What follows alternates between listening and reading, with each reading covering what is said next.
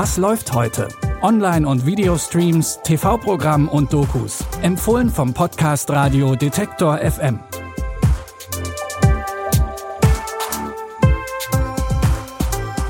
Herzlich willkommen zu unseren Streaming-Tipps für Samstag, den 3. Juli 2021. Ein Datum, das wir eigentlich gar nicht erleben dürften, zumindest wenn es nach dem alten Maya-Kalender geht. Vielleicht erinnern sich einige noch, vor etwa zehn Jahren ging die Legende um, dass 2012 die Welt untergeht. Es ist offensichtlich anders gekommen, aber wenigstens hat die Legende uns unseren ersten Tipp beschert. Denn der heißt genau wie das Jahr der Prophezeiung 2012. Und gedreht wurde er von einem Mann, der so etwas wie der Katastrophenspezialist der Filmwelt ist. Genau Roland Emmerich.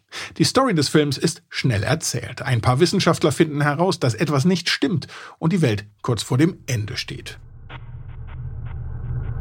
Die Opfer stehen im Zusammenhang mit dem Maya-Kalender, in dem das Ende der Welt für den 21. Dezember 2012 vorhergesagt wird. Das glaubt ihr nicht. Ich hatte gehofft, wir hätten mehr Zeit. Die Welt, wie wir sie kennen, wird bald ein Ende finden. Es beginnt. Mitten in dem ganzen Chaos versucht natürlich jeder, sein Leben zu retten. So auch Jackson Curtis. Seins und das seiner kleinen Tochter. Die beiden machen sich auf durch die einstürzende Welt, um eine rettende Arche zu finden. Was den Film ausmacht, ist nicht die Raffinesse des Storyline oder die Charaktere, sondern Bildgewalt und Spannung. Jedes Wahrzeichen, das ihr kennt, stürzt auf der Leinwand ein. Es gibt gigantische Vulkanausbrüche und ganze Städte versinken.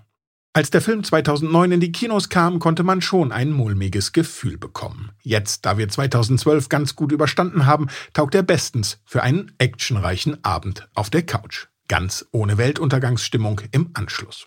Wenn ihr Lust habt, könnt ihr ihn ab heute auf Sky schauen.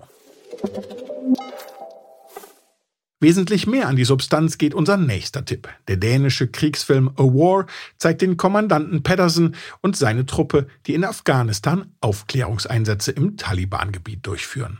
Nachdem einer seiner Soldaten durch eine Landmine sein Leben verliert, liegen die Nerven sowieso schon blank. Doch dann geraten Pedersen und seine Truppe in einen Hinterhalt. Wir müssen hier raus! Verdammt nochmal schon!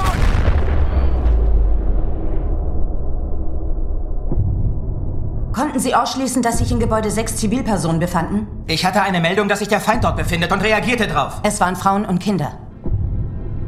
Es war meine Entscheidung. Ich kann doch nicht den Männern die Schuld geben. Kann ja sein, dass du acht Kinder umgebracht hast, aber hier hast du drei Kinder, die leben.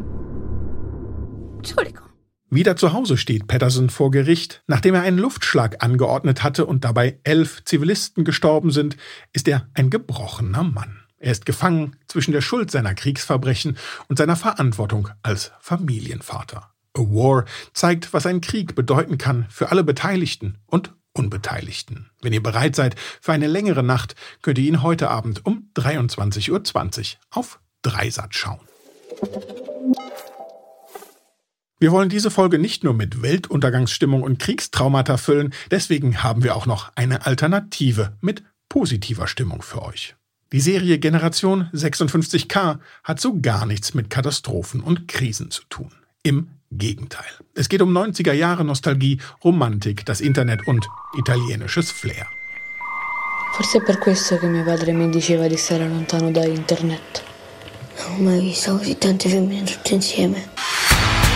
Se ho capito bene, è un'app no, non scopare.